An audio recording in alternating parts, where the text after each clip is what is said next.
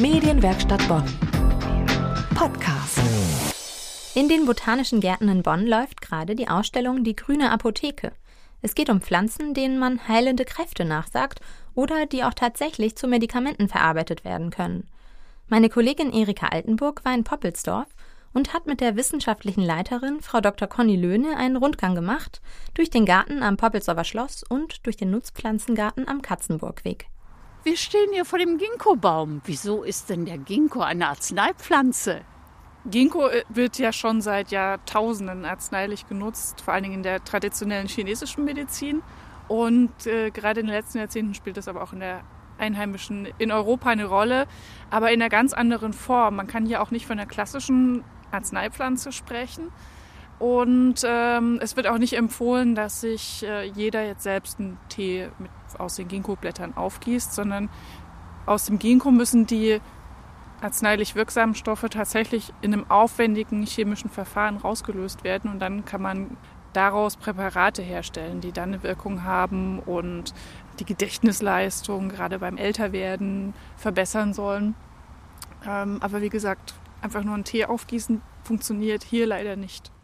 Also sollte man auf die Fachleute vertrauen und deren Zubereitungen. Ich war in Weimar und da habe ich einen Laden gesehen. Ich glaube, da waren 20 verschiedene Präparate, alles vom Ginkgo.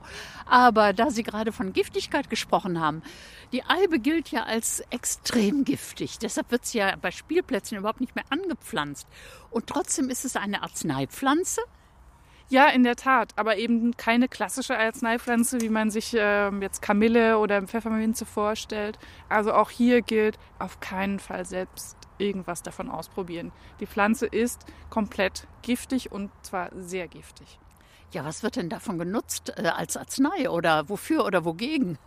Also man hat festgestellt eben, dass diese Giftstoffe da drin und andere Inhaltsstoffe tatsächlich das Zellwachstum, die Zellteilung hemmen und so als Krebsmedikamente eingesetzt werden können. Denn Krebs ist ja das Problem, dass die Zellen unkontrolliert sich teilen, vermehren, wachsen und äh, dagegen wirken die Inhaltsstoffe der Eibe. Ja, wir sind jetzt hier im Nutzpflanzengarten und stehen vor einer Pflanze, die offensichtlich Hopfen ist, sieht aber gar nicht hopfentypisch aus. Die Pflanze, vor der wir jetzt hier gerade stehen, ist ein männliches Exemplar eines Hopfens. Hopfen ist eine Kletterpflanze, der natürlicherweise in Auwäldern vorkommt ähm, und ja, an den Rändern von solchen Wäldern.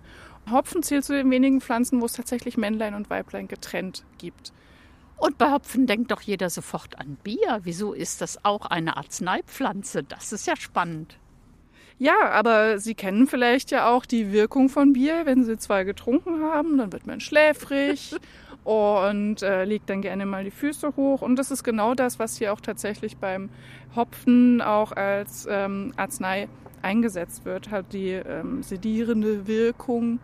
Aber dazu gibt es dann Tröpfchen oder irgendwas, was es in der Apotheke gibt. Natürlich. Ja, ich sehe, da ist Aloe Vera. Die sieht man ja sonst immer in Mittelmeerländern.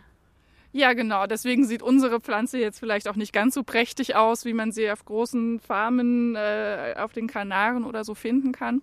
Bei uns muss sie im Topf bleiben und muss auch im Winter dann in das Gewächshaus umziehen.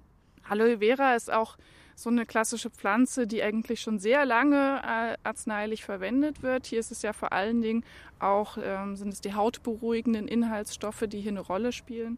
Aber ähm, in letzter Zeit ist Aloe auch irgendwie in Mode gekommen. Man kann Getränke kaufen mit Aloe Vera. Ich habe neulich sogar, als ich für meine Katze neues Futter gekauft habe, gab es sogar Katzenfutter mit Aloe Vera. Und hier muss man ganz klar sagen, da ist auch viel Marketing dahinter. Ich danke Ihnen ganz herzlich. Ja, es war mir eine Freude und ich möchte alle einladen, noch die restlichen sonnigen Herbsttage nutzen, zu nutzen, auch tatsächlich mal hier in den botanischen Gärten vorbeizukommen, sich die Pflanzen die noch da sind, manche sind auch schon verblüht, noch anzuschauen. Und wer das verpasst hat, hat aber die Gelegenheit, dann noch den Ausstellungskatalog mit nach Hause zu nehmen. Die Grüne Apotheke. Bis Ende Oktober läuft die Ausstellung in den Botanischen Gärten noch. Wenn Sie den neuen Haupteingang rechts vom Poppelsdorfer Schloss nehmen, dann finden Sie den Flyer mit der Beschreibung der Heilpflanzen und ihren Standorten. Ebenso am Eingang des Nutzpflanzengartens. Beide sind geöffnet von 10 bis 18 Uhr, außer an Samstagen. Wie das genau aussieht, können Sie sich auch auf unserer Facebook-Seite anschauen. Einfach suchen nach Medienwerkstatt Bonn. Medienwerkstatt Bonn. Mehr Beiträge auf medienwerkstattbonn.de.